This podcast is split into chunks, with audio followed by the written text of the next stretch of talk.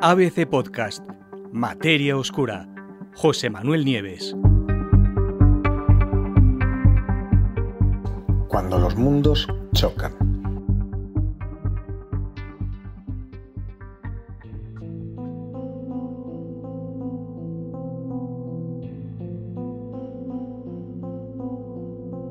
Un equipo internacional de científicos, de astrónomos, ha conseguido observar la colisión de dos planetas gigantes que giraban alrededor de una estrella que se parece mucho al Sol, pero que está a unos 1800 años luz de distancia.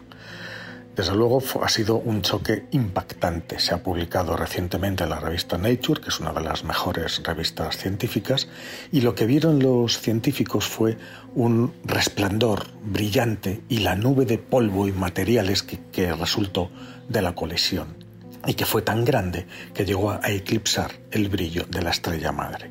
¿Cómo se dieron cuenta los científicos? Pues mm, os diré que ni siquiera se dieron cuenta los propios científicos que hicieron la observación, sino otro científico que no tenía nada que ver. os cuento, ¿no? El equipo mm, eh, compartió la curva de luz de esa estrella, ¿no? Eh, una estrella que primero la veían brillar y que luego se atenuaba. Pero un astrónomo ajeno al trabajo se dio cuenta de que la estrella estaba duplicando su brillo en el infrarrojo más de mil días antes de que empezara a, la luz empezara a desvanecerse y solamente quedara el espectro visible. Sabéis que la luz está en distintos rangos, el infrarrojo no lo vemos con los ojos, pero sí que lo vemos con instrumentos. ¿no? Bueno, entonces esa observación le fue una sorpresa para, el investigador, que además es el autor principal del artículo. Es un científico se llama Matthew Kenworthy y está en la Universidad de Leiden. Bueno, en ese momento supo que estaba viendo algo extraño. ¿no? ¿Qué pasó inmediatamente después? Pues que un montón de astrónomos de todo el mundo empezaron a estudiar la estrella con mucho más cuidado. ¿Y qué hicieron? Monitorizar los cambios de brillo durante los dos años siguientes. La estrella tiene un nombre mm, que no es muy atractivo, se llama Assassin 21 GI. Esto es así por la red de telescopios Assassin, que ha sido la que la detectó por primera vez el desvanecimiento de, la luz en el espectro visible y el aumento en el infrarrojo. Bueno, según los investigadores, la explicación más probable para este desvanecimiento era que dos exoplanetas, y de buen tamaño, ¿eh? exoplanetas gigantes de hielo, además, chocaron y producieron ese brillo infrarrojo que se, que se detectó por los telescopios. Y era la mejor explicación, prácticamente la única. ¿no? ¿Cómo eran esos planetas? Bueno, los cálculos y los modelos que han hecho los científicos indican que tanto la temperatura como el tamaño de ese material brillante, así como la cantidad de tiempo que ha durado el resplandor, pues casa bastante bien con la colisión, con el choque de dos planetas que sean gigantes de hielo. Serían para emitir la cantidad de luz infrarroja que los científicos observaron, pues el cuerpo la masa producida por el impacto tenía que tener por lo menos varios cientos de veces el tamaño de la Tierra. Y para crear esa masa de polvo y gas tan grande, los planetas que chocaron, como mínimo, tenían que tener varias masas terrestres. Probablemente, dicen los científicos, eran dos mundos tan grandes como nuestro Urano y nuestro Neptuno, los dos de los planetas gigantes del Sistema Solar. ¿Qué, fueron, qué, hicieron los científicos exactamente? Pues primero observar el, flujo o el brillo eh, que emitía la estrella en diferentes longitudes de onda.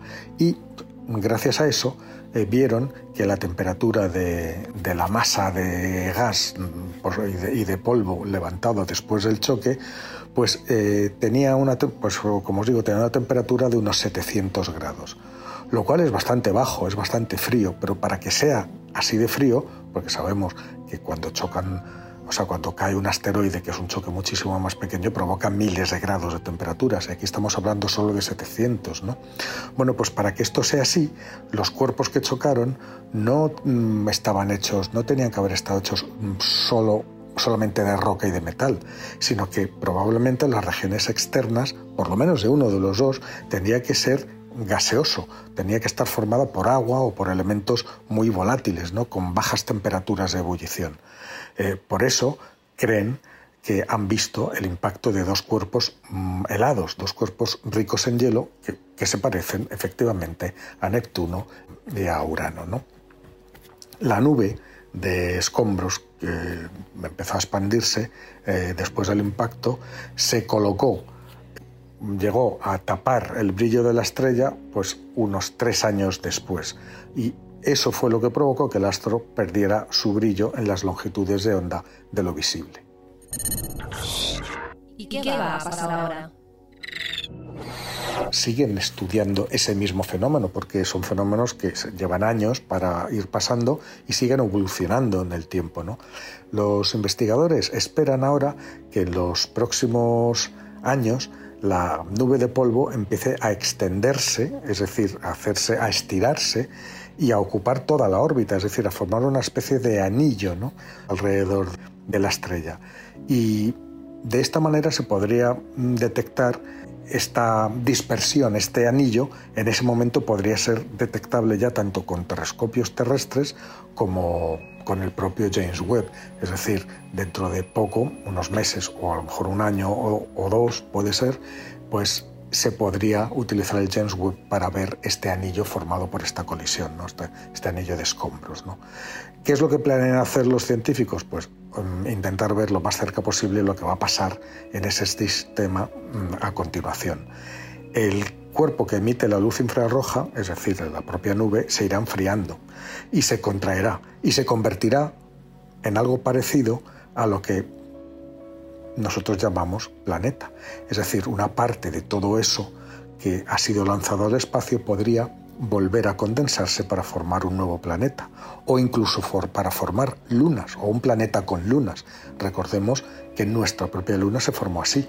Un gran impacto de un objeto del tamaño de Marte chocó contra la Tierra hace unos 4.000 millones de años, se levantó una inmensa nube de escombros y de polvo y de rocas de todos los tamaños, esa nube se fue condensando después y se formó nuestra Luna.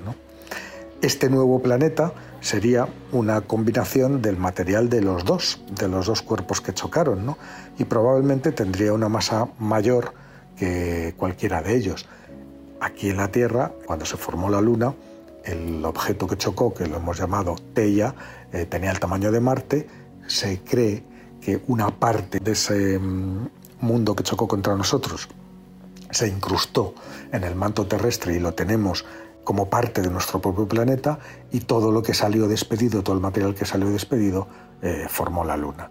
Así que mm, vamos a, estamos siendo testigos de un proceso de colisión planetaria y empezaremos a ver no viviremos lo suficiente para ver cómo se forma efectivamente un planeta, pero sí que empezaremos a ver las primeras fases de formación de un futuro planeta, probablemente de un mundo futuro. Un tema realmente apasionante, muy cerquita, muy cerquita de nosotros, solamente a 1800 años luz de la Tierra, y ahí lo tenemos, los científicos han sido testigos de una tremenda colisión planetaria.